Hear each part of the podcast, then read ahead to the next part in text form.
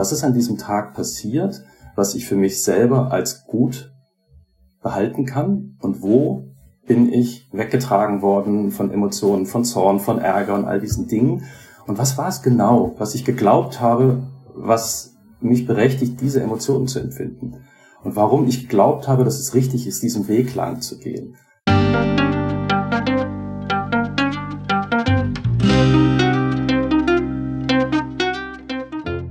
Schön, dass du wieder reinhörst.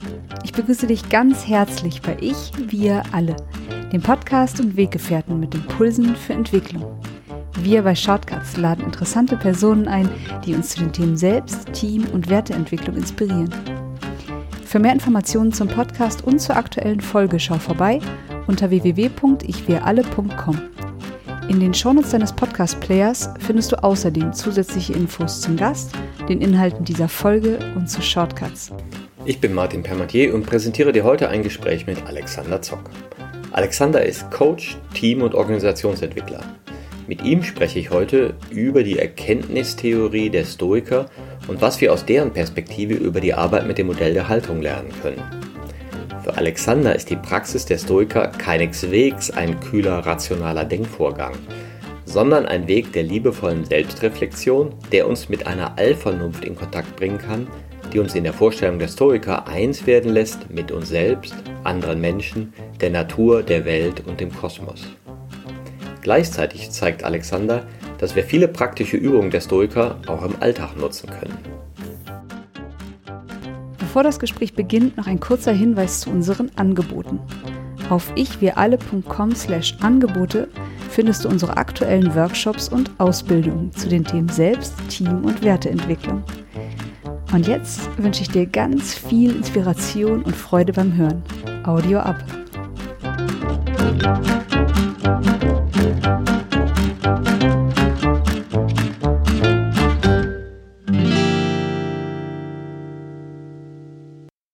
Hallo hier bei Ich wir alle. Ich freue mich heute besonders Alexander Zock zu begrüßen. Hallo Alexander. Hallo Martin, freue mich hier zu sein. Alexander, wir haben uns kennengelernt über Kreise. Und zwar war ich beim New Work Day und ich habe benutze immer so eine Grafik, wo drauf steht, ich, wir alle unter anderem, ja, und dass sich unsere Wahrnehmung mit der Erweiterung der Haltung ja immer erweitert. Und da hast du mich angesprochen und gesagt, sag mal, hast du das von den Stoikern?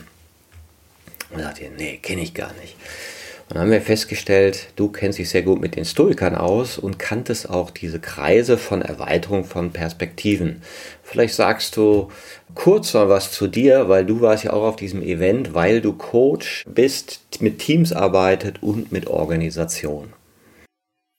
Ja, das ist ja von einem Kooperationspartner organisiert worden, Team Kairos, wo ich auch Teil der Organisation war und auch einen Workshop gemacht habe. Unter anderem haben wir beide ja zusammen auch dein Haltungsmodell aufgestellt, was auch eine sehr interessante Erfahrung war. Und ja, im Vorfeld hatte ich mich halt mit deinem Buch auch intensiver beschäftigt und hatte mir auch deine Karten, diesen Quick-Check Haltung entscheidet angeschaut. Und als ich dann auf das Cover geguckt habe und diese Kreise gesehen habe, habe ich gedacht, ach, guck mal, der Martin ist ein Historiker.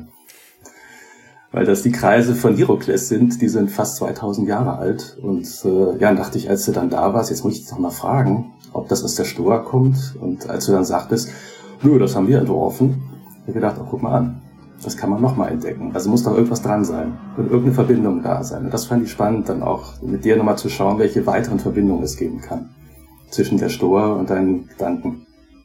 Ja, wunderbar. Da kommen wir heute noch zu. Und vielleicht nochmal für auch die Hörer. Stoiker wird nicht jedem was sagen. Ja, man denkt, oh, der ist ein stoischer Typ, ja, dann denkt man, ah, der ist ganz gefasst. Ne? Aber da steckt ja viel mehr dahinter. Das ist ja auch ein Weg und auch ein Weg, der irgendwann mit dir ja mal in Kontakt gekommen ist. Wie war denn dein Weg zur Stoa? Was hat dich denn da interessiert?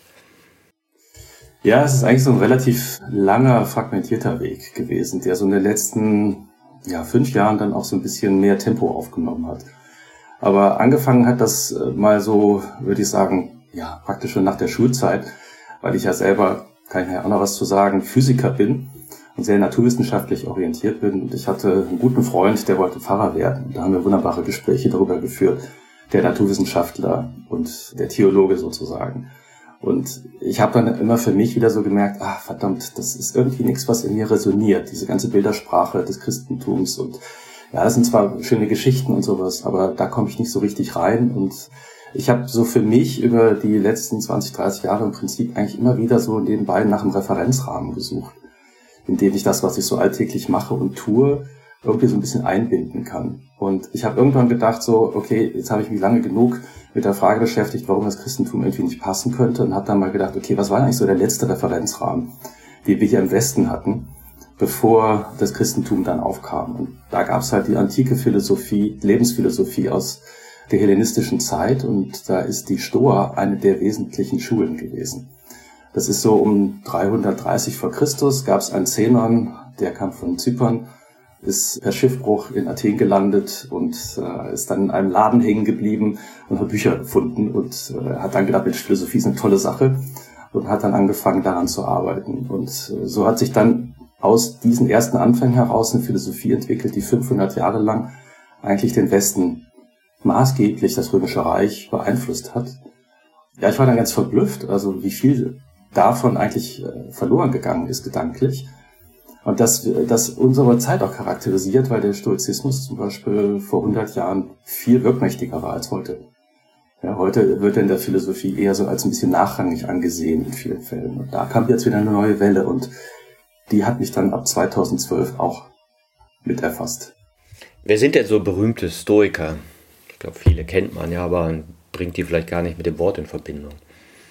Ja, also es gibt so die die alte Stoa, das ist Zenon, der Gründer, und dann gibt es Kleanthis, das war der zweite, der die Schule dann betreut hat, danach äh, Chrysipp, der ist eigentlich so das Mega-Brain, der hat die ganze Stoa systematisiert, der, würde ich mal sagen, so wahrscheinlich auf einer Stufe mit Sokrates so ein bisschen steht, auch von dem, was er da geleistet hat.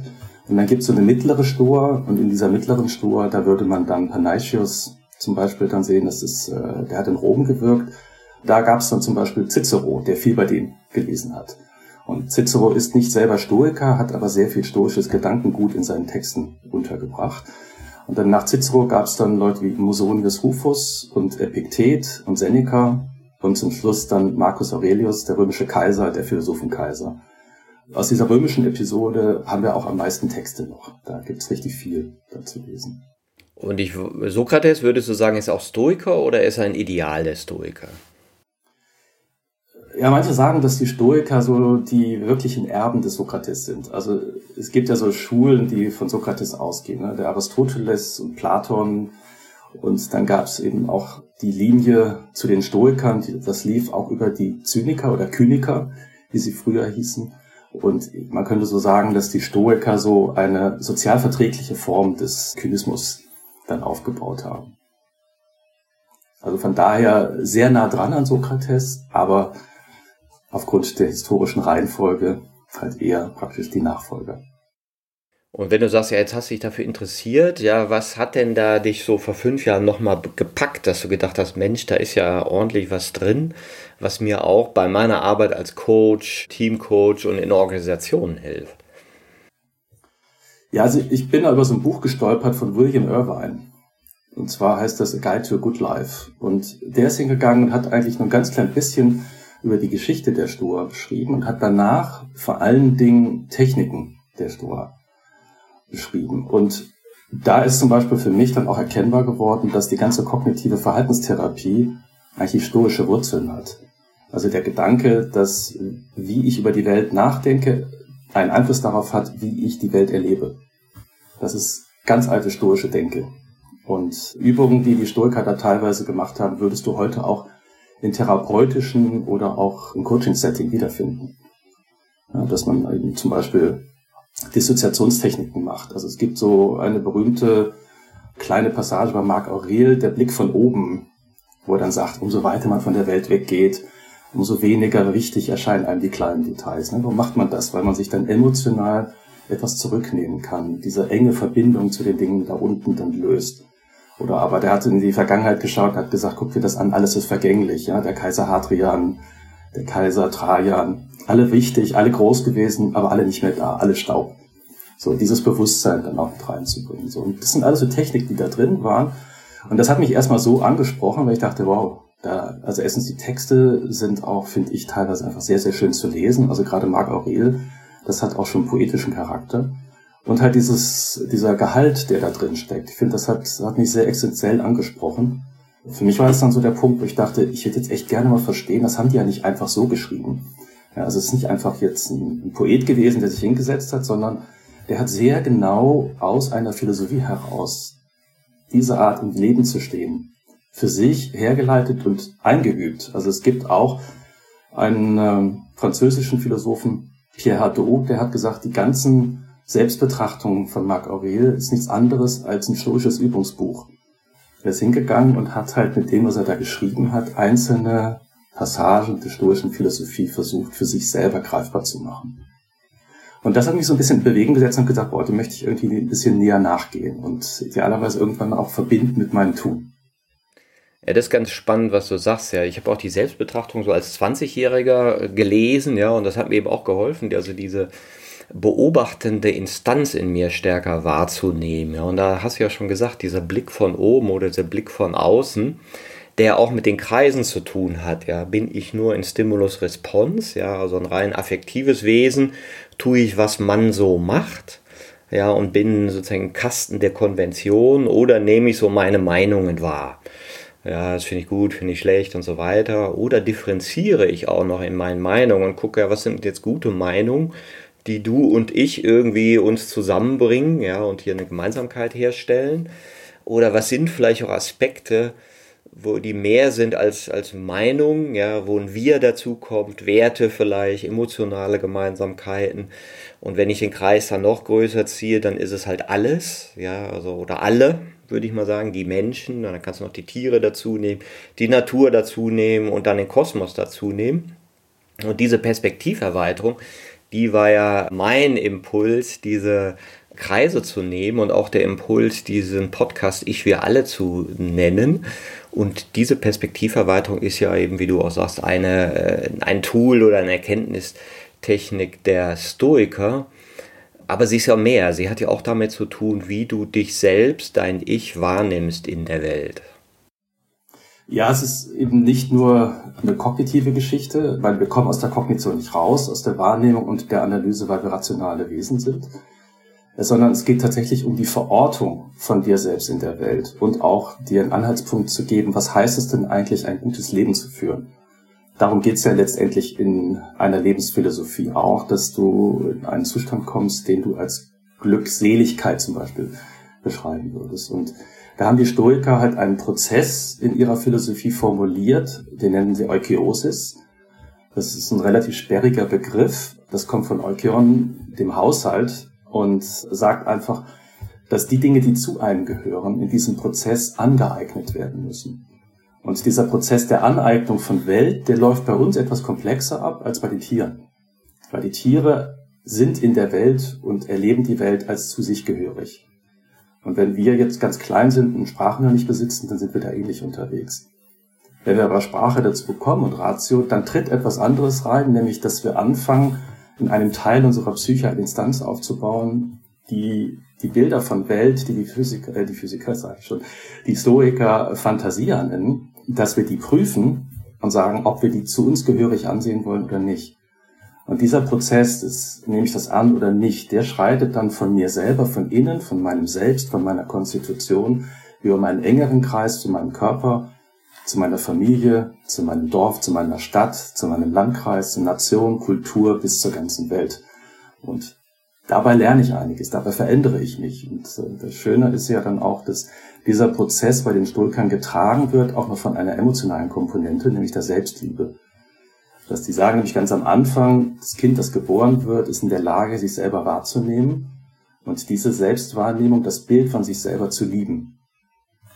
Und diese Selbstliebe, die bleibt überall da drin. Und deswegen bekommst du auch in diesem Prozess im Prinzip eigentlich eine Ausweitung der Selbstliebe, weil das Selbst immer größer wird. Bis hin zu Selbstliebe wird zur Weltliebe. So würde ich das jetzt ein bisschen beschreiben. Und das ist eben mehr als ein rein rationaler Prozess. Und bei dem, was du jetzt so sagst, da merkt man natürlich, ach schau mal, das ist ja wie Ich-Entwicklung. Ja, das ist ja wie Entwicklung von Haltung. Auch von dem Zustand, in dem wir geboren werden, mit der Auseinandersetzung von Phänomenen, hin zu einer Entwicklung, die bei denen heißt, jetzt sagst du Glückseligkeit, also eins werden mit der Allvernunft.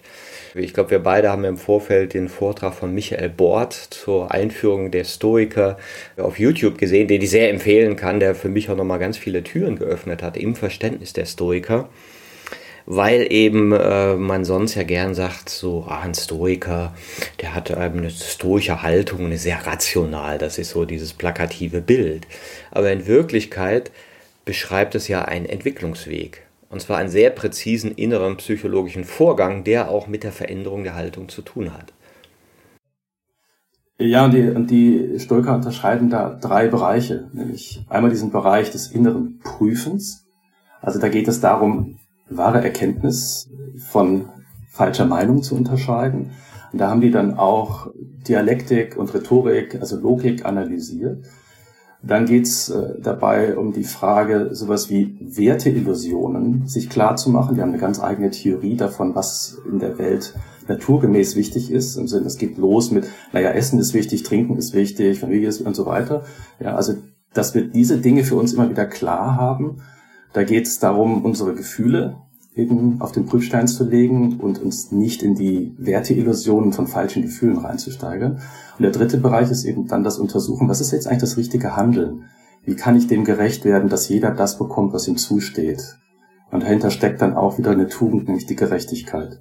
So, und so entfaltet sich das so ein bisschen dann auch dabei. Und das Interessante fand ich jetzt, wenn man sich diesen Weg anguckt, ja, hört sich ja ganz gut an. Hm, wie machen wir das denn eigentlich? Ja, meistens machen wir es nicht. wir unterscheiden nicht zwischen richtigen und falschen Meinungen, ja, und im, im Absprachen mit meinen Werten bin ich auch nicht. Ne? Aber mit der Erweiterung der Haltung kannst du ja genau diesen Vorgang beobachten. Also kommst auf die Welt, bist du erstmal ohne Worte. Und das fand ich auch nochmal interessant, dass diese Stoiker davon ausgehen, dass diese Phantasias, also diese Vorstellung, die Phänomene in uns erzeugen, sich in uns über Worte, über Sätze vermitteln.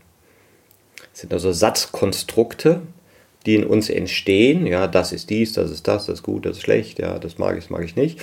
Mit denen wir uns dann auseinandersetzen können, ja, und, und dann geht es hier erstmal darum, ist es richtig oder falsch, sozusagen das Rationale, was man ja so an so einem Stoiker erstmal assoziiert. Ja, der schaut sich das so neutral an. Ja, so ganz neutral vielleicht dann auch wieder nicht, weil mit der Zeit orientiert man sich natürlich auch an Dingen. Also die, die Stoiker sagen ja auch, dass es so etwas wie ein naturgemäßes Handeln gibt. Das klingt natürlich sehr naturalistisch, aber orientiert sich erstmal an den Dingen, die mit unserer Natur verknüpft sind. Und darüber kommt dann, sagen wir mal, so ein Eindenken und Einfühlen in den Umgang mit Welt. Aber da bleiben die Stoiker halt nicht stehen, sondern die sagen dann halt auch, es ist wichtig, das immer wieder zu überprüfen. Und dazu nutzen sie zum Beispiel ja auch so schöne Methoden wie das stoische Tagebuch führen. Das ist etwas, was von Seneca kommt, was ich in dem Kontext wirklich sehr schön finde, weil der beschreibt das auch ganz toll in dem Buch über den Zorn, da äh, beschreibt er so, dass er sich abends immer dann, er sagt das so, wenn seine Frau schon eingeschlafen ist, er sich nochmal hinsetzt mit seiner Kerze und den ganzen Tag Revue passieren lässt und für sich selber dann untersucht, was ist an diesem Tag passiert, was ich für mich selber als gut behalten kann und wo bin ich weggetragen worden von Emotionen, von Zorn, von Ärger und all diesen Dingen. Und was war es genau, was ich geglaubt habe, was mich berechtigt, diese Emotionen zu empfinden. Und warum ich geglaubt habe, dass es richtig ist, diesen Weg lang zu gehen. Und da sind die Stoiker auch ganz demütig, weil der Seneca auch selber sagt, natürlich gelingt es mir jetzt nicht beim ersten Mal, nur weil ich darüber nachgedacht habe, beim nächsten Mal, wenn ich ärgerlich werde, zu sagen, om, ja, das ist nur eine Emotion, muss ich angucken und analysieren und dann warte ich und danach ist sie weg und dann kann ich einfach weitermachen, sondern das ist halt wie so ein mentales Trainingsprogramm dass du dadurch, dass du dich dran gewöhnst, es jeden Tag zu tun, dass du dann irgendwann sowas wie einen kleinen Stoiker auf deine Schulter bekommst, der dich durch den Tag begleitet und dir Zuflüsterungen macht und dann halt sagt, so, du bist gerade dabei, jetzt hier wieder auf eine Art und Weise abzubiegen. Ich bin mir nicht sicher, ob das heute Abend gut wird. Das ist ja, darüber schreibst. Ja, das ist ja ganz interessant, dass die, also diese Fähigkeit, rational zu sein, würde man sagen, ja, ist die rationalistische funktionale Haltung. Ich kann also sozusagen nach sachlichen Gründen unterscheiden. Aber interessanterweise hat ja die äh, Jane Levinger, die die Ich-Entwicklung entwickelt hat, die nächste Haltung, die jetzt äh, eigenbestimmt souverän in, in äh, unserem Modell heißt, Self-Conscientious genannt, also die Gewissenhaftigkeit.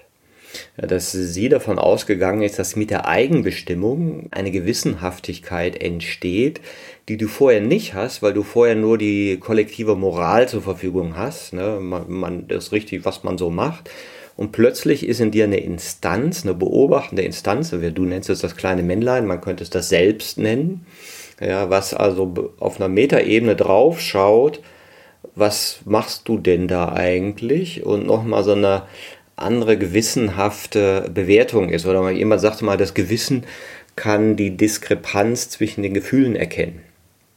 Ja, und kann ja sagen, also ist, ist wie so eine Freischalte von so einem Emotionalsensor. Ne? Bist du in Kohärenz mit dem, was du eigentlich willst oder nicht? Ne? Also diese Beobachtung des eigenen Musters, was du in der eigenbestimmt souveränen Haltung jetzt äh, dazu bekommst, ist ja das Ausprobieren von bestimmten Werturteilen. Dass du dann halt sagst, ja, okay, das ist doch jetzt in Ordnung, das ist doch gut. Und das behältst du dann auch eine Zeit lang bei, bis du halt merkst, dass du damit wieder Schiffbruch erleidest. Dass du halt merkst, ja, ich nicht alleine, sondern verdammt, da gibt's ja auch andere, die haben andere Vorstellungen als ich. Oder heute bin ich so und morgen bin ich so. Hä? Was ist denn jetzt ich? ja, dies oder das. Und dann lernst du halt mit der Zeit, dass du eigentlich relativierend individualistisch denken musst, nämlich ich bin viele. Und da gibt es eben unterschiedliche Muster. Und diese Wahrnehmung, dieser Übergang, ne, das ist das, was dich in die nächste Stufe reinbringt. Und ich würde sagen, das ist so ein Prozess der Kontextualisierung, dass du halt mit der Zeit merkst, ja, das ist schon richtig in dem Kontext, aber in einem anderen Kontext ist das nicht richtig. Und das fand ich ganz interessant, weil das auch eben diese Veränderung der Haltung beschreibt. Also dieses einfache Diskriminieren können, ja, nein, da bist du eben im Rechthabermodus, rational ist die funktional, kommst in das Eigenbestimmte, ja, du hast so ein, so ein Gewissen, ja, das schon andere Qualitäten erkennt, aber du neigst dazu, die guten, wahren Meinungen zu behalten. Ja, das ist wahr, das ist richtig, das ist schön, das gefällt mir, das passt. Und jetzt sprechen die Stoiker davon, da kommt noch eine zweite Untersuchung ja, bist du erfasst. Ja. Kataleptisch ist die Erfahrung, also die Erfahrung, und wenn, wenn man sagt, oder die Vorstellung, also das Satzkonstrukt, was sich dir vermittelt, bist du davon erfasst.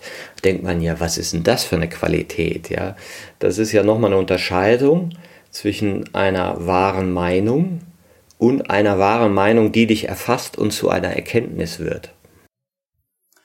Ja, und äh, da gibt's jetzt unterschiedliche Vorstellungen davon, was die Stoiker damit gemeint haben könnten. Ich kann jetzt mal sagen, mal meine persönliche aktuelle Sichtweise darauf dir sagen. Und ich würde das so für mich interpretieren, was die meinen ist, dass du aus den vielen kleinen Einzelurteilen, mit denen du durch die Welt gehst und mit denen du deine Erfahrungen machst, irgendwann zu dem Punkt kommst, dass du merkst, Mensch, die Tatsache, dass etwas hier funktioniert und da nicht funktioniert, da gibt's auch ein Muster, das hat auch was mit dem Kontext zu tun. Und dass Menschen, die so gebaut sind wie ich in solchen Kontexten, das und das erleben, das ist ja ein Zusammenspiel von mir und den Kontexten und den anderen und so. Und dann kommst du irgendwann zu so einer Musterwahrnehmung. Und diese Musterwahrnehmung, das ist tatsächlich, glaube ich, dann nochmal ein richtig qualitativer Schritt. Da entscheidet sich das dann auch, dass du eben nicht mehr Einzelurteile hast, sondern du hast Urteile über Muster. Und da gibt's dann eine höhere Stabilität. Also da könnte man dann sagen, Katalepsie heißt ja auch so ein bisschen stabiles Wissen. Ja? Und dass man halt sagen kann, auf, den Einzel, auf der Ebene der Einzelurteile gibt's kein stabiles Wissen. Aber auf der Ebene der Musterbeobachtung und dessen, wie diese Muster zustande kommen, da gibt es Wissen, das tatsächlich nachhaltig auch von Wichtigkeit, Richtigkeit sein kann. Man könnte man fast sagen, so ähnlich wie ja, die Einzelfänomene, der Stein fällt runter das ist es jetzt noch nicht, aber die Gravitation als Gesetz und wie wir das beschreiben, ne, das ist dann irgendwann etwas, was höhere Stabilität dann bekommt. Kommt der Physiker wieder raus. Da kommt der Physiker wieder raus, genau. Ja, aber das finde ich interessant beschrieben, ja, weil du ja auch sagst, in dem eigenbestimmt souveränen Haltung, ja, bist du auf dich fokussiert und die Diskriminierung, ja, was ist jetzt gut, was ist schlecht, so auch der Selbstoptimierungsimpuls ist stärker. Und danach beginnt ja die Hinwendung zu einem Wir einem, einem größeren Kontext, weil du eben die Muster erkennst und eben auch erkennst, dass du geprägt bist von Mustern. Deine Kulturmuster als Mann, als Deutscher und so weiter, die eben deine Subjektivität ja noch mitfärben. und damit auch in diesem kataleptischen äh, Differenzierungsprozess, ob was äh, erfassend ist und zur Erkenntnis führt oder nicht, ein Riesenfiltersystem sind. Ja. Also mich hat das dann sehr stark erinnert an diesen Begriff der Beobachtung in der Systemtheorie. Also wo man sagt, Beobachtung ist dann also definiert als der Begriff die Handhabung der Unterscheidung von Unterscheiden und Bezeichnen. Ja, dass ich also Unterscheidung benutze. Unterscheidung hat zwei Seiten und wenn ich mir das anschaue, dann gibt es ja so eine Stufe von, ich kann eine Unterscheidung referenziell benutzen, dass ich einfach nur ein Wort nehme, ohne groß drüber nachzudenken. Oder aber ich fange an zu verstehen, dass dieses Wort eine Unterscheidung ist von Rest der Welt. Oder ich fange irgendwann an zu verstehen, Mensch, warum nehme ich eigentlich die Unterscheidung? Ich könnte ja auch die Unterscheidung nehmen. Wie sieht Welten dann eigentlich aus? Er sieht ja anders aus. Ne? Das ist dann Beobachtung zweiter Ordnung schon. Und dann kann ich irgendwann auf den Gedanken kommen, aber das ist ja alles noch in einem Kontext gebunden. Das muss ich ja kontextuell verstehen.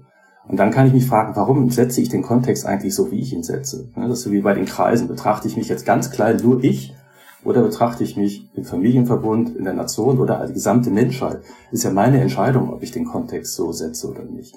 Und schon wird das Bild ein ganz anderes, wenn ich die Kontextsetzung noch mit reinnehme und die dahinterliegende Motivation, weil ich mich ja dann fragen kann, wieso ist mir das jetzt eigentlich so wichtig, das so zu setzen oder so zu setzen? Und das ist ja zum Beispiel, wenn ich in die selbstorientiert impulsive Haltung reinrutsche, dann setze ich den Kontext ganz klein, weil ich mich bedroht fühle. Also das Motiv ist Sicherheit. Und deswegen schrumpft die Welt zusammen. Ja, und wenn ich wieder rauskomme und die Haltung erweitern kann, also den Kontext erweitern kann, dann kann ich auch wieder viel mehr sehen in der Welt und kann ganz anders damit umgehen. Und der Schritt ist jetzt irgendwann, dass ich begreife, diese Formentwicklung, die ich da durchgegangen bin. Von der einen Seite zur zweiten Seite, zu nebeneinander Kontext setzen, noch zu verstehen, dass der Kontext noch nicht alles ist, sondern das Ganze auch als Form nochmal wieder neben was anderes gestellt werden kann, also sozusagen Weltbetrachtungsmodell, neben anderem Weltbetrachtungsmodell. Ja, und dann, dann entdecke ich irgendwann, das ist ja alles nur die Rationalität. Wo kommt denn eigentlich der Unterschied her? Weil Unterschied am Anfang heißt, dass die eine Seite mir wichtiger ist als die andere. Woher kommt denn das, diese Asymmetrie? Da könnte man sagen, naja, das ist der Körper, weil ich mit Körper in Welt stehe und der Körper schickt mir etwas und sagt, das finde ich jetzt besser als das. Ja, und so fängt das dann an, dass es einen Gesamtkreislauf dann bekommt. So. Und dieses gesamten Prozess des sich selbst Gewahrwerdens, wie ich in Welt stehe, das ist dann für mich dieser Prozess hin zu der obersten Stufe des Konstruktbewusstseins und nach darüber hinausgehen, dass ich irgendwann dann verstehe und daneben stehe und sage, boah, ich bin einer von denen, die so in der Welt stehen. So, ja, und, und dann kommt vielleicht tatsächlich die transpersonale Perspektive, dass man dann auch mal sagt, mit diesem Bewusstsein, dass ich nur einer von denen bin, die so in der Welt stehen und Welt aber für sich alleine sich vollzieht. Und das kann einem ein ganz anderes Bild geben. Ja, und das deckt sich ja auch so mit der Beschreibung der Haltung, dass man eben sagt, dieser Vorgang, ah, ich habe diese Konstrukte in mir, ich diskriminiere, die sind die wahr, sind die nicht wahr, bin ich davon erfasst, passen die zu meinen Werten, ja, und dann dieses Ordnende, was eben auch das systemisch autonom ist, äh, dass du die Treiber dahinter entdeckst, die Muster entdeckst und anfängst, dich dir deines Konstruktes gewahr zu sein, ja, und das ist ja dann die Qualität, wo auch die Stoiker davon ausgehen, ah, die Erkenntnisse fügen sich in eine Ordnung. Ja, und du kannst in dein System reinschauen, wo kommt denn was her, wo hat welche Werteprägung stattgefunden und welche Subjektivität haftet diesen Erkenntnissen womöglich noch an. Ja, weil sobald da ja Subjektivität dran ist, wird es ja dann auch wieder sozusagen nicht zu den Erkenntnissen getan, sondern wieder zu den wahren Meinungen, ja. Und das ist aber kein rein intellektueller Vorgang, sondern der ist ja, wie du auch schon angedeutet hast, hoch emotional. Das finde ich, wollte ich mich auch noch gerade ergänzen, dass der stoische Weise jetzt nicht emotionsfrei ist, sondern die unterscheiden halt äh, zwischen den Partei, Parteia, das sind die Leidenschaften, die halt intensiv sind und einen auch so ein bisschen, sagen wir mal, aus der Ruhe rausreißen und irgendwie einen Sturzbach wohin treiben und die Euparteia, das sind die guten Gefühle, die einfach dann beim stoischen Weisen auch da sind. Ja? Also man ist nicht nur rational kalt, sondern begleitet das Ganze mit einem ja, angenehmen Wohlsein in des in der Weltseins. Und äh, da ist dieses Bild immer mit dem leicht lächelnden Buddha so ein bisschen. Ne? Das ist Jens Korsen würde die gehobene Gestimmtheit sagen, also der Raum, wo Glück und Unglück stattfinden können und wir uns nicht damit identifizieren, ja, was ja auch typisch stoisch, äh, könnte man sagen, so ist. Und das ist ja unter Umständen auch etwas, was in der Ich-Entwicklung dann eben mit den transpersonalen äh, Haltungen gemeint sein könnte, wo wir dann Konstruktbewusstsein haben, uns aber nicht mehr mit den Selbstgeschichten identifizieren und die Notwendigkeit, ein Ich daraus zu konstruieren, nachlässt. Also du, du siehst, dass die Gedanken und Gefühle Gäste sind, ja, aber dann selbst ist sozusagen der Bezugspunkt oder deine gehobene Gestimmtheit der Raum, in dem das stattfindet. Mhm. Ja, und was, was ich jetzt auch noch ganz schön daran finde, an diesem Gedanken, jetzt könnte man ja sagen, okay, jetzt haben wir halt in der Stoa über die Eukeosis einen Identitätsbildungsprozess wieder entdeckt, den Löwinger auch entdeckt hat. Ich meine, das ist ja an sich eigentlich schon mal ganz spannend, weil Löwinger hat das ja empirisch gefunden durch einfach Analyse von Satzergänzungstests. Und wenn man jetzt sieht, das gleiche Bild findet man in einer Philosophie, die 2000 Jahre alt ist, ist das ja eigentlich schon eine ganz spannende Sache. So, ne? Das ist irgendwie, wenn man so ein bisschen solche Mustererkennungen mag, dann ist das erstmal sehr schön. Aber ich finde, das bringt halt auch noch was zusätzlich mit sich, weil in der Psychologie gibt es halt Persönlichkeitsentwicklung, dann gibt es aber auch zum Beispiel moralische Reifung und Entwicklung. Und das sind Dinge, die nebeneinander stehen. Und in der Stoa steht das nicht nebeneinander, sondern ist das ineinander verknüpft. Also die persönliche Entwicklung ist gleichzeitig eine moralische Reifungsgeschichte weil Moral anders definiert wird nachher. Ne? Über die Tugendhaftigkeit. Und die Tugendhaftigkeit ist nichts anderes als ein Zustand, den das innere Selbst erreicht hat, sodass es auf gute Art und Weise mit Welt umgehen kann.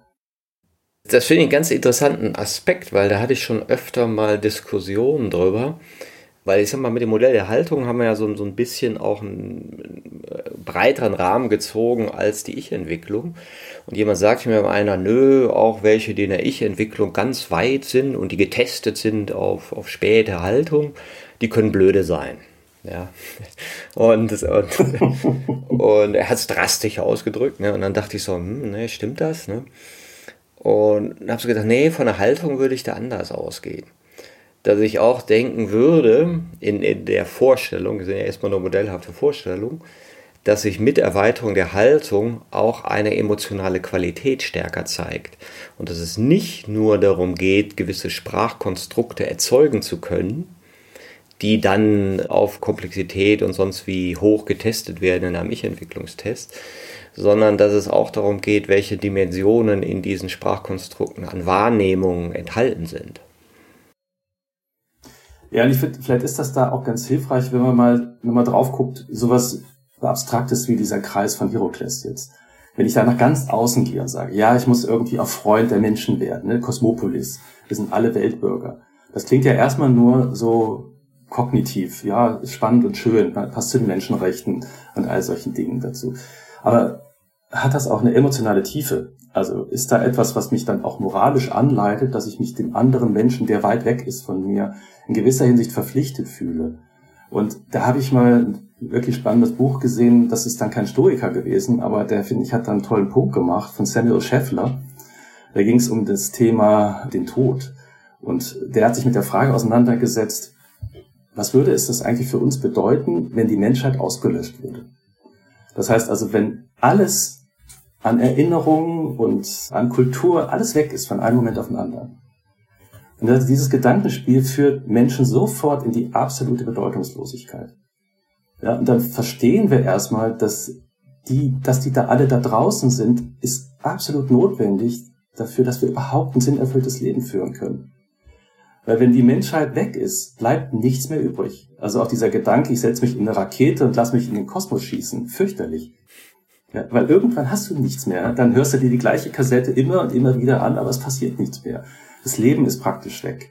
So, und ich finde, das ist für mich zum Beispiel eine ganz tiefe innere Einsicht gewesen. So, dieses gesagt, wow, ja, ich kann ja über die denken, was ich will, dass sie doof sind, anders sind, was auch immer. Aber wenn sie nicht mehr da wären, es wäre verdammt nochmal einsam und kalt und einfach ruhig. Ja, und ähnlich gibt es eine Stufe davor, wenn du über deine Kultur nachdenkst. Da gibt's ein Buch, das heißt Radical Hope. Und äh, in diesem Buch beschreibt ein amerikanischer Philosoph, was das für die Indianer bedeutet hat, die Sioux-Indianer, als der Büffel ausgerottet wurde. Und Der beschreibt das so, in dem Moment, als der Büffel nicht mehr da war, sind die Herzen unserer Leute auf den Boden gesunken, im übertragenen. Ja, weil er gesagt hat, unsere ganze Kultur ist dadurch bestimmt gewesen, dass wir ein Jägervolk sind und alles das, was wir machen, ist wie, ja, das Essen, was mittags bereitet wird, ist dann nach dem Jagen gewesen und ich als Mann bin definiert und meine Frau und meine Kinder und so weiter. Das heißt, das Wegnehmen des kulturellen Hintergrunds stürzt mich auch absolut in die Leere. Und in diesem Buch ging es dann um die Frage, wie ich mich dann im Sinne von Radical Hope selber neu erfinden kann. Also wie kann ich mich in einen neuen Kontext reinkatapultieren, damit ich überhaupt wieder weiterleben kann. Und das ist für mich so die emotionale Tiefe, die sich auftut, wenn man mal hinter diese Ringe guckt. Und das ist eben viel, viel mehr als einfach nur ein gedankliches Konstrukt, was da ist. Ja, vielleicht gehört ja auch dazu bei den Stoikern ihre Vernunftvorstellung. Ja, die ja mehr ist einfach nur, ja, mach mal eine vernünftige Entscheidung, denk doch mal nach, sondern Vernunft bzw. auch Wissen hat ja zu tun mit einem Eingebettetsein in der Welt. Ja, und ich habe so ein bisschen auch nach diesem Beitrag über Marc Aurel gehört, wo die Autorin das so beschrieben hat, dass für die ja die Vernunftvorstellung und das Eingebettetsein in der Welt so was Großes war. Also wenn du mit der Vernunft verbunden warst und dem Wissen, also diese Erkenntnisse in dir hast und die eben in diese Struktur kommen, dass du ein Erlebnis von Stimmigkeit hast. So wie wir das vielleicht auch kennen, dieses Ich bin hier, ich bin da und es ist gut, es ist richtig, ich lebe, ja, und dieses Ach, ja, was, was vielleicht jeder so als Qualität auch kennt, ja.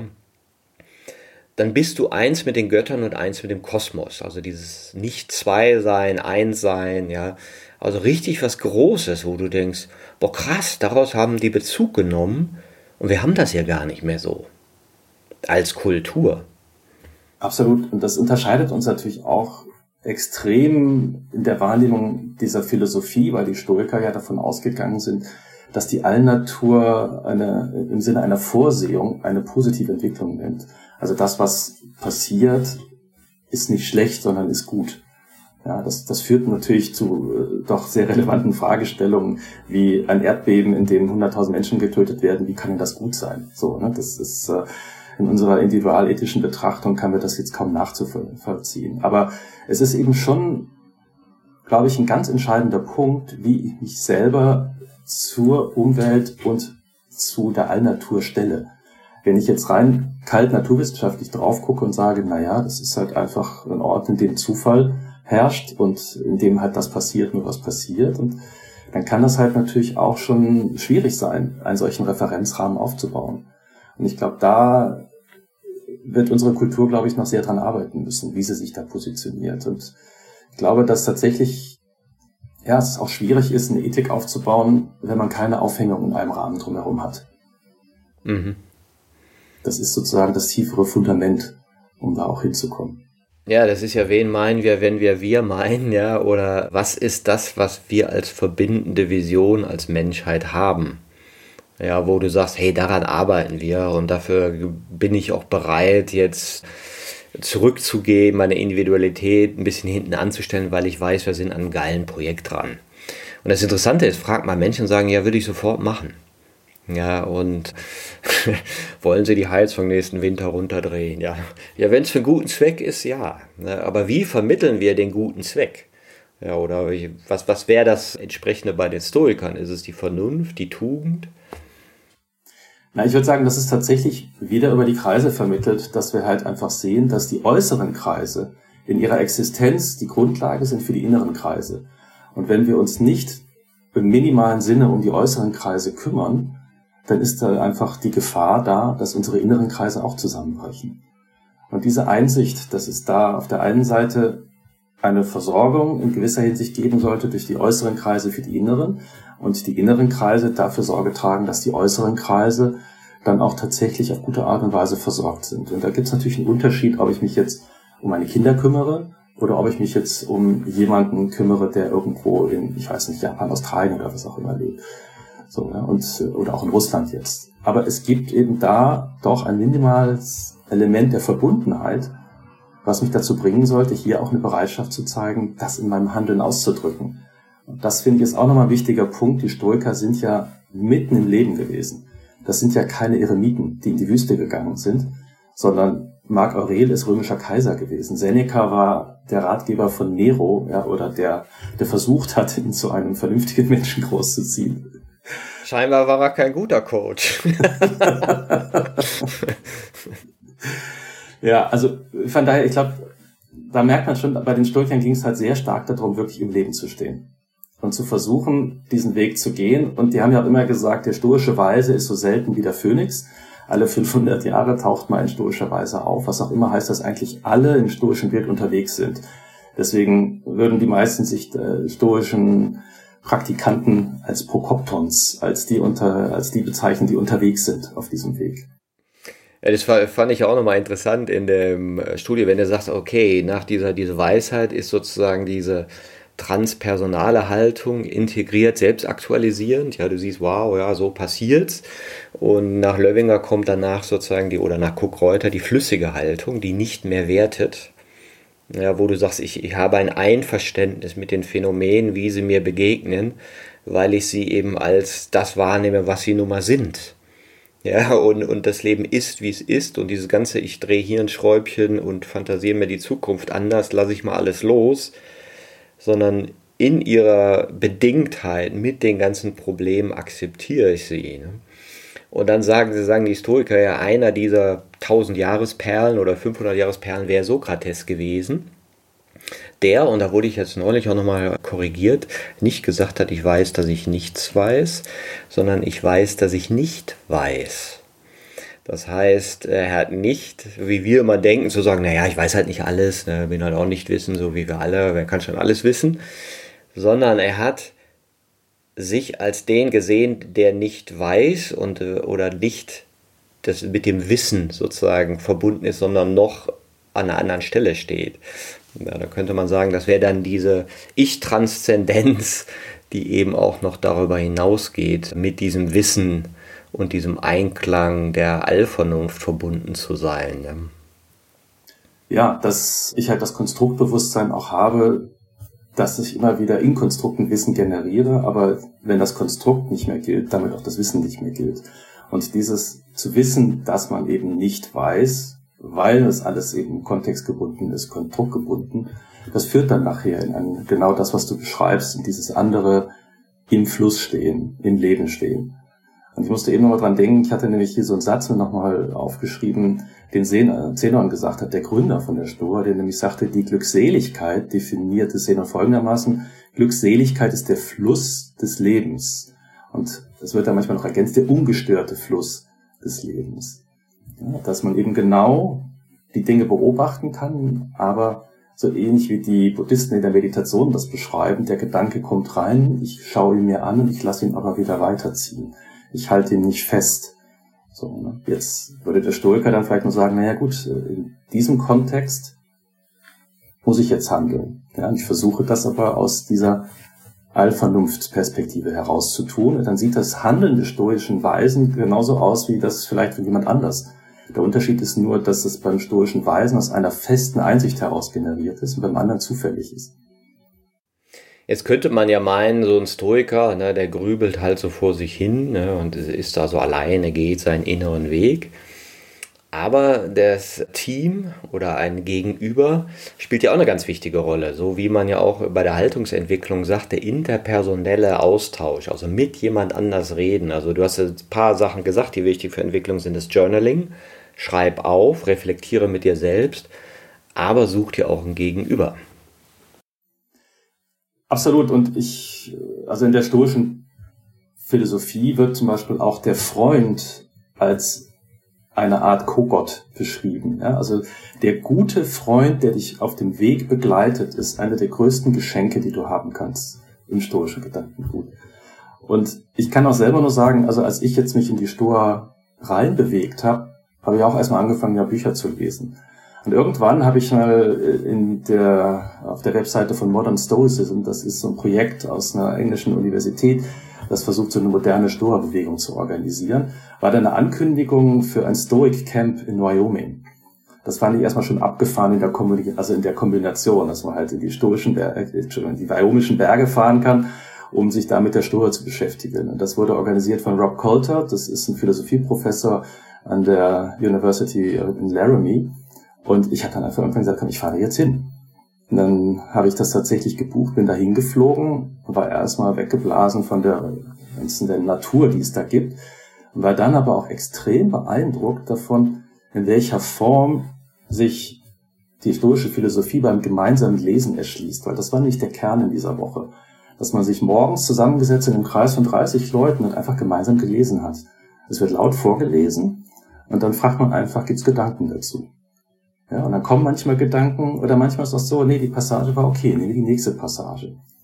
So, und das Gleiche haben wir damit aus in kleineren Gruppen dann mit Marc Aurel gemacht. Und ich muss sagen, ich habe noch nie eine so tolle Dialogqualität erlebt wie da. Wo man einfach auch merkt, das ist für mich auch so ein Gradmesser, weil ich schon in unterschiedlichen Communities war. So nach dem Motto, practice what you preach, erkennt man in der Praxis dessen, was du tust, so ein bisschen was von dem, was du da liest. Und das war für mich da absolut erkennbar. Ja, also ich meine, das war eine Mischung, da waren Studenten da, da waren halt Leute bis 70, die ganz unterschiedliche Werdegänge hatten. Und die haben sich einfach mit dem Handbuch der Moral von Epiktet zwei Stunden pro Tag auseinandergesetzt und sind es aber durchgegangen. Und die Qualität dieser Texte ist auch so, dass man so das Gefühl hat, wenn man die nachts weglegt, am nächsten Tag wieder aufgreift, da hat nachts einer weitergeschrieben, der hat den Text umgeschrieben. Das ist, ja, und also diese Qualität, dass man irgendwie immer merkt, ey, was, habe ich das das letzte Mal nicht gelesen? So, und das ergibt sich halt einfach durch dieses Setting auch, dass du anderen zuhören kannst, wie die das wahrnehmen, was die darüber sagen, und das arbeitet dann in einem. Und diese Erfahrung habe ich danach auch, äh, als dann Corona da war und das historische Camp nicht stattfinden konnte, gab es das dann als Online-Lesegruppe. Und ich habe dann jetzt hier im Januar diesen Jahres selber beschlossen, hier in Deutschland auch so eine Gruppe zu machen. Und wir treffen uns jetzt jeden Mittwoch und lesen abends von sieben bis halb neun unterschiedliche historische Texte. Und ich habe durchgängig die Erfahrung gemacht, dass genau diese Qualität verfügbar ist. Und dieses sich anlasslos begleiten im Lesen dieser Texte, das ist für mich wirklich eine ganz großartige Erfahrung. Ja, wie schön, ja, diese Wachstumsgefährten zu haben, ja, und, und da in Reflexion zu gehen. Weil es gibt ja noch einen Aspekt, der auch ganz wichtig ist, und du hast es vorhin mal kurz erwähnt, aber der, glaube ich, auch im Diskurs dann ja klarer wird mit anderen. Das ist der Aspekt der Werteillusion. Ja, also, weil wir natürlich in der eigenen Subjektivität uns gerne fangen, ja, in, in der Bestätigung unserer wahren Meinungen. Ja, also wir nehmen diese Satzkonstrukte und sagen, ja, ist doch wahr, ne, und dann mache ich mir meine Identität da draus. Ne? Und dafür brauchst du ja das Gegenüber. Hm. Ja, absolut, weil im Gegenüber spiegelst du dich ja in gewisser Hinsicht auch. Ne? Du siehst dich halt selber in Aktion oder so jemanden wie dich in Aktion. Und das ist nochmal eine ganz andere Möglichkeit, sich selber halt auch relativ zu setzen. Plus, ich habe auch immer das Gefühl, es entsteht so eine Art von Verbundenheit, wenn man mit anderen zusammen ist. Und die kann man halt nicht erleben, wenn man alleine da sitzt. Ja, also in Verbundenheit einen Text zu lesen, ist ein anderes Erleben, als ihn alleine zu lesen. Und von daher, glaube ich, ist das ganz wichtig, dass sowas nicht alleine nur läuft, sondern dass wir Räume schaffen, in denen Menschen diese Art von Begegnung miteinander haben können. Was sind denn so Übungen, die du so aus dem stoischen Kontext kennst, die man gut anwenden kann? Also das gemeinsame Lesen ist jetzt eine mit anderen, gibt es noch andere, auch in der Reflexion mit anderen? Ja, ich hatte ja vorhin schon mal gesagt, also diese Perspektive, dass man versucht, so sich etwas zu distanzieren von den Dingen. Dann gibt's auch in der Stoa diese Perspektive, dass nur das Präsentische von Bedeutung ist das, was vorbei ist, ist eben vorbei, da kommen wir nicht mehr ran. Und das, was vor uns ist, das ist halt noch nicht da. Und deshalb geht es darum, wirklich den Fokus auf das zu legen, was kann ich jetzt hier in diesem Moment tun? Ja, gestern habe ich was Doofes gesagt, ja, okay, kann ich jetzt nicht ändern, aber was kann ich jetzt in diesem Moment machen, um Dinge auf gute Art und Weise zu gestalten? Also diese Orientierung zum Beispiel ist, finde ich, ein wichtiger Punkt. Ein anderer Punkt ist, es gibt so einen Ansatz, um Emotionalität zu analysieren. Das nennt sich auch der pathetische Syllogismus. Also Syllogismus ist ja so eine logische Form, die von Aristoteles kommt, die dann so heißt, Sokrates ist ein Mensch, alle Menschen sind sterblich, also ist Sokrates sterblich. So zwei Annahmen und daraus gibt es dann einen Schluss. Und wenn man das überträgt auf die Analyse von Emotionen, dann gibt es diesen Gedanken, dass ich sagen kann, wenn jemand Dummkopf zu mir sagt, ist es angemessen, ärgerlich zu sein. Es hat gerade jemand Dummkopf zu mir gesagt, also ist es jetzt gerade angemessen, ärgerlich zu sein. So, klingt ja erstmal überzeugend und könntest ein Expertensystem programmieren und dann hat das auch Emotionen, das dann nämlich Ärger zum Ausdruck bringen würde, wenn Dummkopf gesagt würde. Aber der spannende Punkt ist, dass man an allen diesen Punkten ansetzen kann. Ist es wirklich angemessen, ärgerlich zu sein, wenn jemand Dummkopf sagt? Ist jetzt gerade mir gegenüber Dummkopf gesagt worden? Ja, und wenn du dir das so anschaust, dann wirst du halt merken, nee, da gibt's echt ganz viele andere Möglichkeiten. So, und ich habe das in übertragener Form immer wieder mal versucht, auch mit Coaching-Klienten zu machen und habe da immer so eine Geschichte zur Erläuterung nochmal versucht mit reinzunehmen, wenn Leute dann so ganz ärgerlich auf eine andere Person sind. Ne? Gesagt, okay, da gibt's dieses Bild, sitzt gerade in der S-Bahn und da geht die Tür auf und da kommt ein Mann rein, der hat zwei kleine Kinder dabei. Die setzen sich hin, die Kinder sind total wild und super laut und laufen überall rum und zerren den Leuten an den Mänteln und so. Du sitzt da und denkst, ey, ich will mein Buch lesen. Das geht mir so auf die Nerven. Kann er nicht endlich mal seinen Kindern sagen, die sollen mal ruhig sein? Ja, dass du dann irgendwann nach 20 Minuten der Geduldsfaden reißt und hingehst und dem Mann sagst, sag mal, können Sie nicht mal gucken, dass Ihre Kinder ein bisschen ruhiger sind? Dann sagt er, ja, das würde ich schon gerne. Ich weiß nur nicht, was ich Ihnen sagen soll. Ihre Mutter ist vor zwei Stunden gestorben. Das ist so für mich dieser Moment, wo du dann halt merkst, wow, es kann doch immer ganz anders sein. Und ich weiß vielleicht ganz wichtige Dinge nicht. Und die Frage, die ich dann immer stelle, ist, was müsstest du über die andere Person wissen, um bereit zu sein, ihr zu verzeihen? Schöne Frage. Und dann dazu den Gedanken noch mit aufzunehmen, und vielleicht werde ich das nie wissen, aber ich sollte aus dem Wissen heraus handeln, dass es sein könnte, dass es wahr ist. Und dann habe ich eine ganz andere Form der inneren Anteilnahme an dieser Person wieder ja, das relativiert das vielleicht, was ich vorher erlebt habe. Und, und das sind für mich so, so Übungen, wo ich merke, da kann man auch tatsächlich ganz schnell an Menschen rankommen und mit ihnen gut arbeiten. Also ein wichtiger Aspekt ist ja dieses, ich untersuche die Konstrukte, die in mir sind, ja, und ich gucke, bin, bin ich erfasst, ja, ich benutze solche mentalen Techniken, den Beobachter zu etablieren, den Beobachter zu stärken. Jetzt könnte man ja denken, hm, aber wie kommt der Stoiker denn in Handlung? naja, aus seinen Urteilen heraus. Ne? Der Historiker würde sagen, du bekommst eine Fantasia, du prüfst sie, du schaust auf der einen Seite, was macht das emotional mit dir? Und auf der anderen Seite, zu welchem Urteil bringt dich das und was bewirkt dieses Urteil in Richtung auf Handlungsimpuls? Also das ist alles eine Kette bei den Stoikern gedanklich. Und dass du dann halt versuchst, aufgrund dieser inneren Beurteilung dann zu handeln. Und da geht es natürlich nie darum, dass du denkst, beim ersten Mal sitzt es, sondern ich muss halt trainieren. So, ne? Ich muss halt gucken und immer wieder anschauen, was dabei rausgekommen ist. Und von daher hat der Stoiker auch keine Angst zu handeln, weil er weiß, dass alles Handeln nach Besten und Wissen und Gewissen im Prinzip ablaufen muss. Und das ist vielleicht das, was man innerlich sich dann auch vorgeben kann. Das ist der Anspruch. Und da gibt's ja diese schöne Metapher äh, bei Seneca zum Thema Bogenschießen. Und bei Cicero findet man die auch, wo man sagt, der Gedanke beim Bogenschießen ist nicht der in erster Linie immer das Ziel zu treffen. Das kann jeder Idiot hinbekommen. Ja, also irgendwie, zack, oh, getroffen, schwarz, ja super. Aber das, was entscheidend ist, ist der Punkt, wenn ich mich hinstelle, ich habe das selber auch mal erlebt, wenn man dann auf seinen ganzen Körper achtet und dann sozusagen memoriert, wie man dasteht und dann die Sehne loslässt und der Pfeil trifft, dass man dann tatsächlich in der Lage ist, fünfmal hintereinander die gleiche Stelle zu treffen, wenn du immer wieder dieses Körperbewusstsein, diese innere Haltung dann hast. Ja, es ändert nichts an der Tatsache, dass wenn in der Zwischenzeit jemand dann die Zielscheibe zehn Zentimeter nach rechts schiebt, dann triffst du halt nicht mehr. Erstmal. Aber da, kann, da kannst du nichts dran ändern, so ist die Welt. Aber diese innere Haltung gehabt zu haben, dieses Einssein mit dem Bogen und mit der Aufgabe und so gezielt zu haben, das ist das, genau das, was du halt auch machen kannst, wenn es um deine Urteile geht, um deine Handlung dass du halt sagst, okay, ja, das ist so der Anspruch, den ich an mich selber dann formuliere. Insofern könnte man ja sagen, das stoische Mindset ist gut für Agilisten.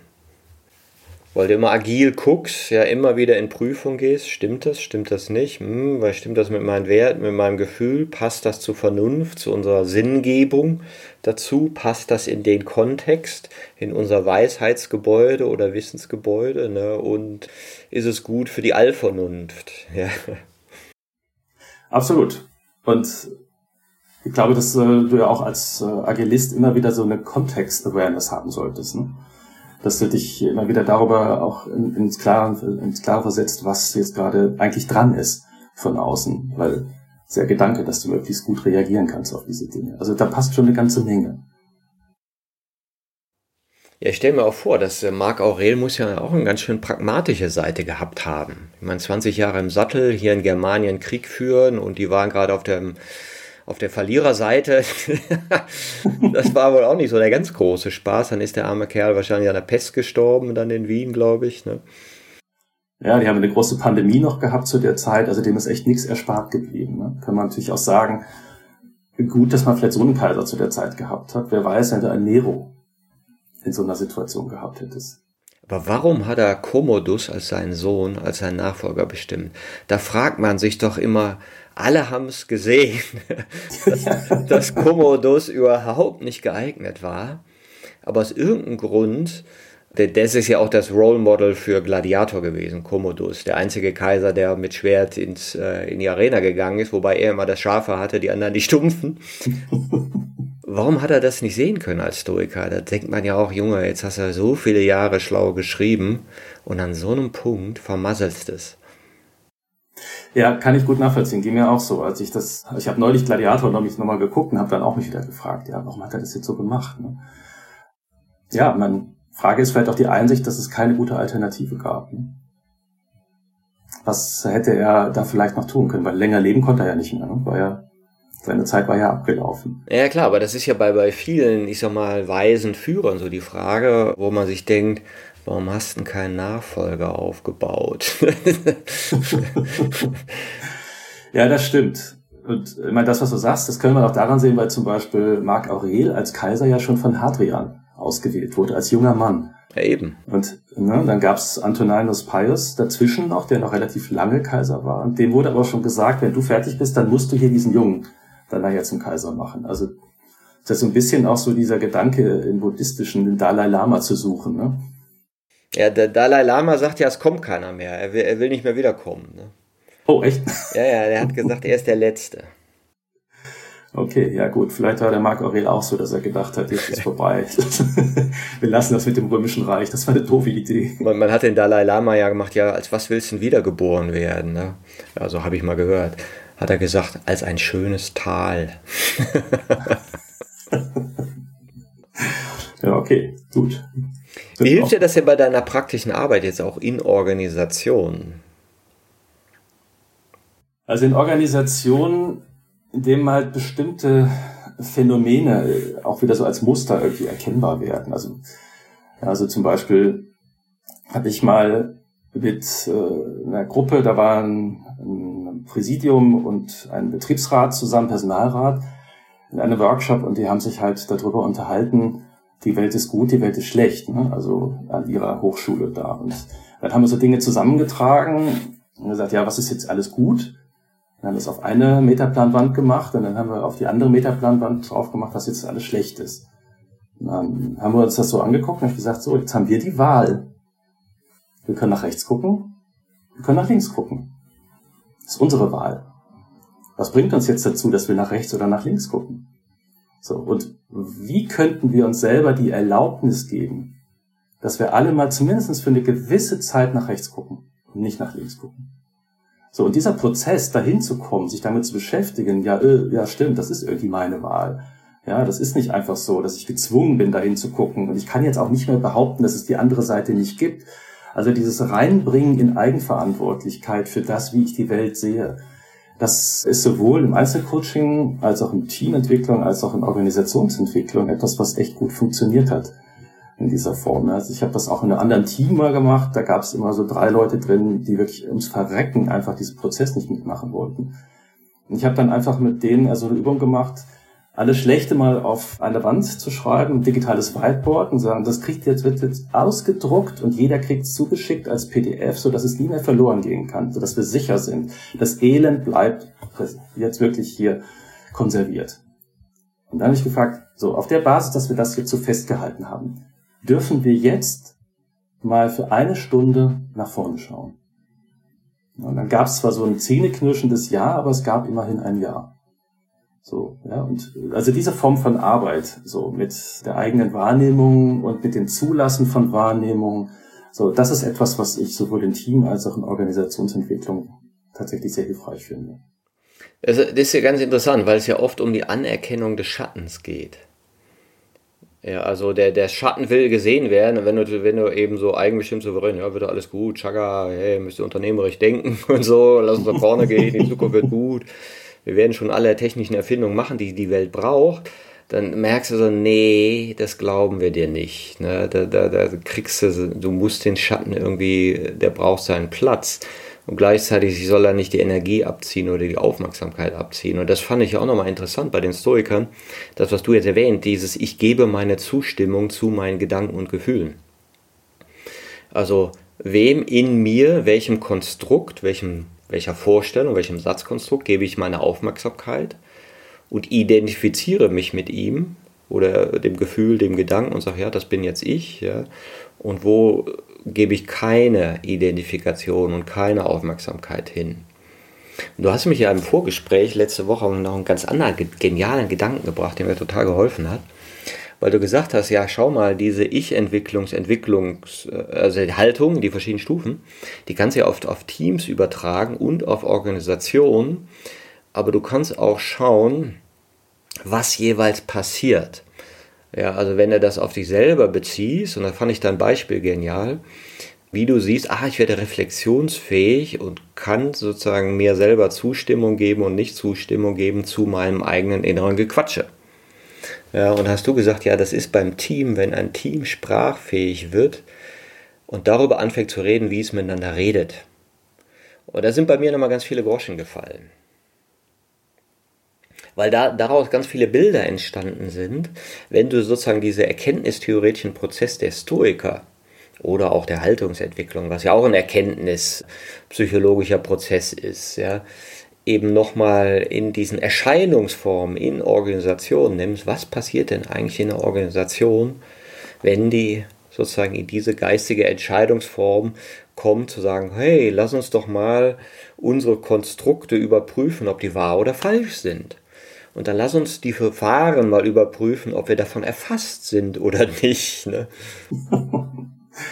ja, die finde ich, äh, ist auch in der Organisation einen wichtigen Gedanken, dass man Dialogräume aufmacht, in denen man einfach so wertfrei über die Dinge reden darf. Und da gibt's ja diesen ganz banalen Satz, der immer heißt, es fängt alles damit an, einfach erstmal anzuerkennen, was ist. Ja, erst dann kann man weitermachen, wenn man mal anerkannt hat, was ist was, was an Phänomenen da sind. Und dann kann man sagen, okay, und jetzt gehen wir mal auf dieses Phänomen und gucken uns das an. Und was bedeutet das denn eigentlich für uns als Organisation? Und dann kann man auch die unterschiedlichen Bestandteile sich angucken. Ja, also wir hatten ja da in dem Gespräch darüber gesprochen, wie ich mir eine Individualität, also ein Ich in der Struktur vorstellen kann oder ein Team in der Struktur oder eine Organisation in der Struktur. Und dass man dann merkt, Konstruktbewusstsein würde bedeuten, dass immer dann, wenn ich über Organisation, Team oder mich rede, merke, dass bestimmte Vokabeln oder Sätze immer wieder vorkommen. Dass es also so eine Art von Syntax gibt, wenn ich über den Prozess des Organisierens spreche. Und eine Syntax für Teamentwicklung, eine Syntax für Individualentwicklung. Und dass diese Syntax eine Struktur macht, wie so eine Grammatik, die man verstehen kann und beobachten kann und dann auf dieser Perspektive auf Entwicklungsprozesse schaut. Und diesen Gedanken, den, den finde ich halt sehr spannend, und ich glaube, dass das auch ein bisschen gemeint ist mit diesem Syntaxverständnis, äh, wenn in der Stoa von dem Erkennen von Mustern die Rede ist. Mhm. Jetzt hat man ja genau, du erkennst einmal die Muster und wahrscheinlich auch die Qualität der Fantasias. Wahrscheinlich würden wir modern sagen, äh, Meme ja, also Gedankenkonstrukte, die niederkomplex sein können und aus früheren Haltungen kommen. Ja, du bist doof. Ja. Oder du bist doof, weil. Schon differenziert. Ne? Und mein System behauptet, du wärst doof, weil in mir in Wirklichkeit dies und jenes getriggert wird, ja, wo du ja in einer ganz anderen Komplexität die, diese äh, Vorstellung, diese Fantasie hast. Ne? Also lernst du zum einen diese Muster dieser Fantasias, dieser Vorstellung zu erkennen, aber auch die Qualität. Ja, ich glaube, was auch wichtig ist, ist, es kommt noch so eine zweite Ebene dazu, dass nämlich bestimmte Elemente dieser Syntax miteinander auch wieder in Relation stehen. Also wenn ich jetzt mal die Organisationssyntax nehme, dann kommen immer Personen drin vor, es kommen immer Rollen oder Aufgaben, äh, nicht Aufgaben, Positionen, hm, so als Elemente drin vor und es kommen Ziele drin vor. Und dann kommt natürlich noch eine Aufgabe, was das Ganze dann antreibt. Und diese Dinge stehen nie spannungsfrei. Also Ziele können miteinander in Spannung stehen, Personen miteinander in Spannung stehen, Rollen miteinander in Spannung stehen, Rollen mit Zielen, Ziele mit Personen, Personen mit Rollen. Ja, und da merkst du halt, diese Muster, der Spannung zwischen diesen Syntaxelementen, die zu verstehen und dann vor allen Dingen im nächsten Schritt dann auch für sich selber einen Weg zu finden, diesen Ausgleich dieser Spannungsverhältnisse hinzubekommen. Und zwar in einer Form, dass ich nicht hingehe und sage, es muss nachher keine Spannung mehr da sein, sondern es muss nur eine gute Spannung da sein. Das ist dann eine Qualität, eine, sagen wir mal, eine Prozessqualität, die auf einer ganz anderen Ebene liegt, als äh, wenn ich jetzt mich nur um Einzeldinge kümmere, wie ja, den Prozess müssen wir optimieren. Ja, ja, genau. Und das ist ja dieser Unterschied zwischen diesem, wir haben den Fehler gefunden, mach, mach es weg. Ja. Genau. und diese Umgang mit Paradoxien oder Dilemmata, wo du weißt, nee, geht nicht wegzumachen. Und, und die, wenn du genauer hinguckst auf die Welt, dann brauchst du ja eben diese Haltung, wo das Gefäß genügend weit ist, dass wir so viel halten können, dass auch die Paradoxien und die Gegenteile da drin in Frieden sein können. Ja, da hatten wir auch mal drüber gesprochen, da finde ich ja das äh, Tetralemma von Matthias Wager von Kibet einfach sehr, sehr schön für den Umgang mit äh, Dilemmata oder Paradoxien, wo er dann sagt, es gibt das eine und es gibt das andere. Es kann aber auch um beides gehen. Es kann aber auch um keins von beiden gehen. Und dann gibt es noch die Perspektive, ja, all dies nicht und in der Erweiterung und selbst das nicht. Ja, so ein schönes Beispiel, wie mit jeder Haltung ja so eine Perspektive dazukommt. Ne? Ja, genau. Du weitest das Ganze immer weiter aus. Ne? Das was ich auch noch spannend finde in diesem Vorgang, also wenn wir, wenn wir sagen, ja, okay, der stoische Blick oder die stoische Erkenntnis hat eben mit so einem Auswahlprozess zu tun, ja, der also dich als Ganzen äh, beeinflusst, also einmal deine Ratio, dein Gefühl, aber auch deine Intuition und dein Eingebettetsein. Also es findet ja nicht in dir statt, sondern in deinem Eingebettetsein mit einer Allvernunft, ja, die du eben auch, auch mit der du dich verbunden fühlst. Sind das jetzt Entscheidungen, die du da triffst, im, im Sinne einer äußeren Abwägung, besser, schlechter? Oder ist es eine Wahl, die du triffst, im Sinne, das passt für mich und, und meinem inneren Konstrukt? Ja, wenn man das jetzt so frame will, eine Entscheidung beschäftigt sich eben mit sachlichen äußeren Phänomenen und die Wahl eben mit deiner inneren Gestimmtheit. Ich glaube, da würde ich eher von der Wahl sprechen. Also ich wähle jetzt diese Form von ich so schaue ich auf die Welt. So, und mit all den Implikationen, die dabei sind, und gleichzeitig übernehme ich die Verantwortung für diese Wahl. So, ich glaube, so würde ich das sehen. Und ich habe jetzt gerade, als du gesprochen hast, so an so ein Bild gedacht, ich bin ja auch Aufsteller, also der systemische Strukturaufstellung auf, was ich bei dem Matthias Wager von Kiebeck gelernt habe. Und da gibt es nämlich ja die Möglichkeit, ein System in seiner Struktur aufzustellen. Und dann kann man auch Supervisionsaufstellung machen. Das heißt, man kann nämlich dann auch hingehen und den Berater neben das System stellen. Und dann kann man auch nochmal hingehen und einen Berater neben den Berater neben das System zu stellen. Und ja, und, und, und, und ich schaue dann nochmal von außen drauf und gucke mir das dann nochmal an. Und das sind natürlich ganz andere Einsichten, die ich da generiere, auf einer ganz anderen Ebene. Und da ist natürlich die Wahl schon, was stelle ich jetzt hin? Stelle ich das System hin oder stelle ich den Berater und das System hin? Oder ja, das ist so, damit habe ich schon mal gesetzt. Also mit dieser Wahl kriege ich bestimmte Antworten und andere kriege ich nicht. Und sich dessen auch immer wieder bewusst zu sein. So, ich glaube, das ist auch ein ganz wichtiger Prozess, der sich mit der Zeit einstellt. Was würdest du den Menschen empfehlen, die sagen, hey, Historiker, so habe ich das ja noch nie verstanden, das ist spannend. Womit könnte man denn da anfangen? Also ich glaube, dass dieses Buch von dem William Irvine, A Guide to a Good Life, dass das eigentlich ein ganz schöner Einstieg ist, weil da auch diese ganzen ja, Techniken, Prinzipien so ein bisschen drin äh, erläutert sind. Und es ist auch sehr praktisch orientiert. Also der, er beschreibt zum Beispiel die Auseinandersetzung mit dem Exil, was für die Römer ja damals ein großes Ding war, weil man ja praktisch aus der zivilisierten Welt ausgeschlossen war, mit dem Eintritt in ein Altersheim. Was kann man im Prinzip daraus lernen von dem Gedanken, wie ich damals ins Exil gekommen wäre, wenn ich jetzt ins Altersheim komme?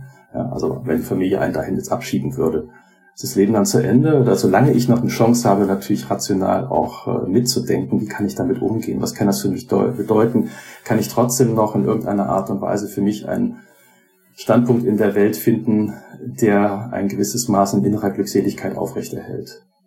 So. Und diese Gedanken fand ich einfach sehr spannend und das ist irgendwie sehr praktisch gewesen, so dass überhaupt man mal für sich merken kann, gibt es eine Resonanz in mir? Und dann kann man anfangen, mal das Handbuch der Moral zu lesen. Das ist nicht so lang von Epiktet. Das sind nur so 60, 70 Seiten. Und äh, dann mal vielleicht Marc Aurel mal reinzugucken. So. Das wäre, glaube ich. Und also vor allen Dingen auch nochmal genau stimmt Seneca. Seneca, wenn man da über den Ärger liest. Also ich glaube, da, da kriegt er jeden mit. So, das ist Seneca, den gibt's ja auch als Hörbuch. Ich höre mir ab und zu an, ja. so eine halbe Stunde oder so. Du denkst, das ist sowas von aktuell. Ne? Total. Ja, ja. Du denkst irgendwie, der ist jetzt aus der Zeit gefallen und war bei uns eigentlich. Ne? Wir haben sich nur vertan, in der Bibliothek falsch einsortiert. Das, es ist ein TED-Talk. Ne? Du denkst, es ist ein TED-Talk von, von einem, der gerade so New Work berichtet. Ne? Je nachdem, wo du drauf schaust. Ne? Ja, super. Und äh, was mir auch sehr gut gefallen hat, ist das, was du gesagt hast, dieser, ähm, bei den Stoikern, dass auch dieser Aspekt der Liebe dazu kommt, ja, der ja in dieser Vernunft oder Allvernunft auch Teil ist und mit dem die sich auch verbunden fühlen. Ja, weil ohne das wäre es ja kalt. Ne? Das, äh, dann wäre es halt wirklich äh, eine reine gedankliche Mechanik, die da abläuft. Aber dadurch, dass das Ganze eben getragen wird von diesem Fluss der Zustimmung und dass man auch sagt, so wie wir sind, so wie wir als Menschen auch sind, das ist gut. Ja, man guckt ja auch sonst immer so drauf und sagt, nee, wir Menschen sind so fehlerhaft und so schwach und wir sind zu so viel schrecklichen Dingen fähig. Ja, das ist, ist alles richtig, aber wir sind von der Grundanlage eigentlich erstmal zum Positiven fähig und das begründet auch die Selbstliebe und bei den Stoikern ist es ja dann so, dass im Prinzip eigentlich die Allnatur sich über die Menschen selber liebt. ihre eigene Zustimmung zu sich selbst gibt. In der Form eines Menschen, in der Form eines Tieres, in der Form einer Pflanze ähnlich. Ja, vielleicht braucht es auch ähnlich wie du sagst, ja, weil wenn wir so, so in die Welt gucken jetzt, ja, wäre diese rechte Tafel mit den negativen Aspekten ja richtig voll und du würdest denken, ey, das geht nicht gut. Wie, wie soll das gut gehen? Ja, jetzt fangen wir wieder an wie, wie im Mittelalter und erobern Länder. Seid ihr wahnsinnig? Jetzt ist, war doch vorbei. Oder naja, nicht wirklich, ne? Und, und an sich könntest du sagen, ja, ist ganz schön voll, ja, mit Negativen. Ne? Und was steht denn eigentlich auf der positiven Seite? Und wie, wie schaffen wir es, uns dahin zu wenden, um auch die Aufmerksamkeit darauf zu richten, was denn sein könnte? Weil der Möglichkeitsraum, den die Menschen haben, ist ja positiv und gleichzeitig brauchen wir die Anerkennung der Schatten. Ja, der Gedanke, der mir da kommen würde, ist der, man könnte es vielleicht mal versuchen so zu formulieren, wenn wir nochmal auf die Kreise von Hierokles gehen. Wir leben in einer Welt, die wir dadurch geschaffen haben, dass wir nur in den inneren Kreisen gelebt haben. Ja, also in dem Sinne kann man dann auch sagen, das ist die Welt, die wir momentan verdienen, weil wir mit einer inneren Haltung gearbeitet haben, die diese anderen Elemente nicht berücksichtigt hat. Ich meine, kannst du gucken, wir haben uns äh, Anfang der 2000er über das Thema des islamischen Terrorismus sehr viele Gedanken gemacht und haben dann auch gesehen, ja, wann hatten wir angefangen, ne? als in die Länder einmarschiert sind, ne? als Truppen der Amerikaner in, in Saudi-Arabien stationiert wurden und ähnliches. Ne? Und also man kann auf jeden Fall auf diese Art und Weise Mitverantwortung akzeptieren vielleicht und sich auch dann fragen, wenn die Welt eine bessere Wendung nehmen sollte, dann geht das sicherlich nur, wenn die anderen Kreise in unserem Handeln auch eine Rolle spielen. Und das fängt damit an, dass wir diese Kreise überhaupt, jetzt im Sinne der Eukeosis, uns selber aneignen. und damit in Resonanz gehen. Wenn ich diese innere Verbindung nicht habe, nicht spüre, dann nützt doch alles schön dahinreden nichts. Ja, das äh, kommt dann einfach nicht an. Und das hat dann auch nichts mit Gutmenschentum zu tun, sondern das ist die Einsicht einfach da rein, dass die Welt sonst eine andere wird. Ja, ja. Ja, und das, glaube ich, hat ja damit was zu tun mit diesem kataleptischen Prozess.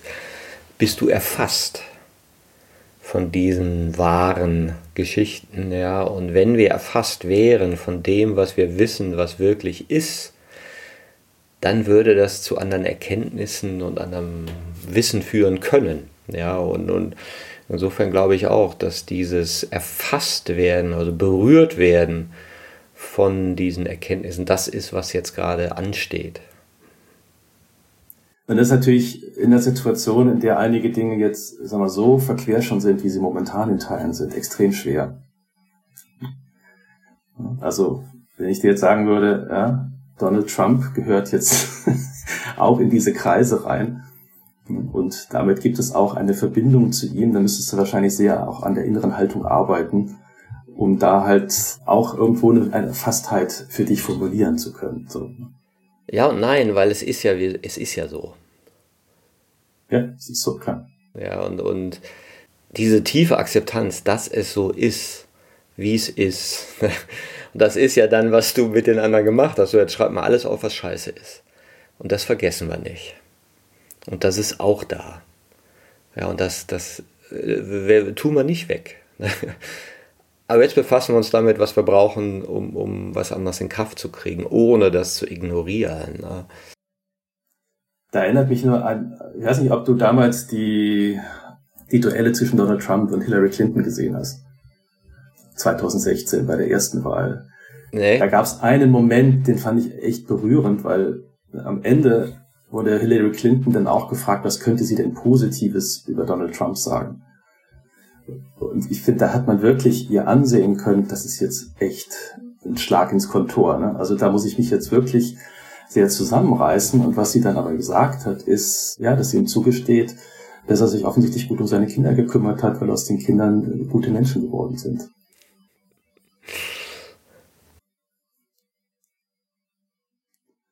Ja, es ist so, also im Inneren, also wenn man jetzt wieder die Kreise von Herokles anguckt, okay, also er, ja, da hat er auch ein paar gute Sachen gemacht im inneren Kreis. Ne? Kann man wahrscheinlich wieder gegen beobachten und so weiter. Aber überhaupt diesen Versuch zu starten in dieser fürchterlichen Auseinandersetzung, die vorher dann gelaufen ist, sowas dann auch sagen zu können. Und ich finde, man hat ihr tatsächlich angemerkt, das war jetzt auch nicht nur trainiert, sondern ich würde ihr das auch abnehmen, dass sie versucht hat zu sagen, okay, ich suche etwas, wo ich eine innere Resonanz, ein inneres Erfasstsein zu habe sagen kann, weil sonst wirkt es nur aufgesetzt.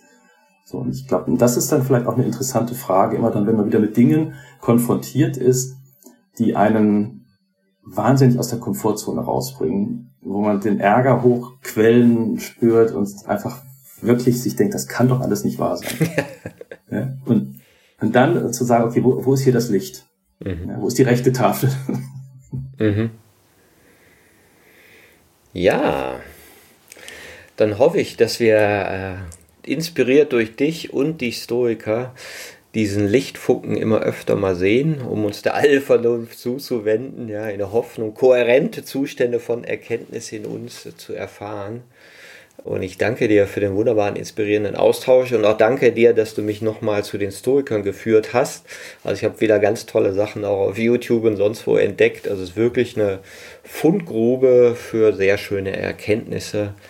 Danke dir, Alexander. Ja, danke, dass ich da sein durfte.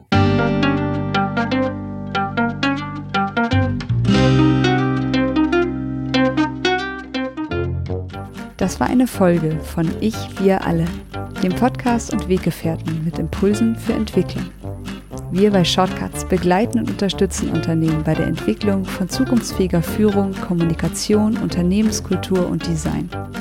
Mehr Infos zu unseren Angeboten, dem Podcast, der aktuellen Folge und zu unserem Buch Ich, wir alle, 24 Transformationsgestalterinnen geben wegweisende Impulse für die Zukunft, findest du unter www.ichwiralle.com.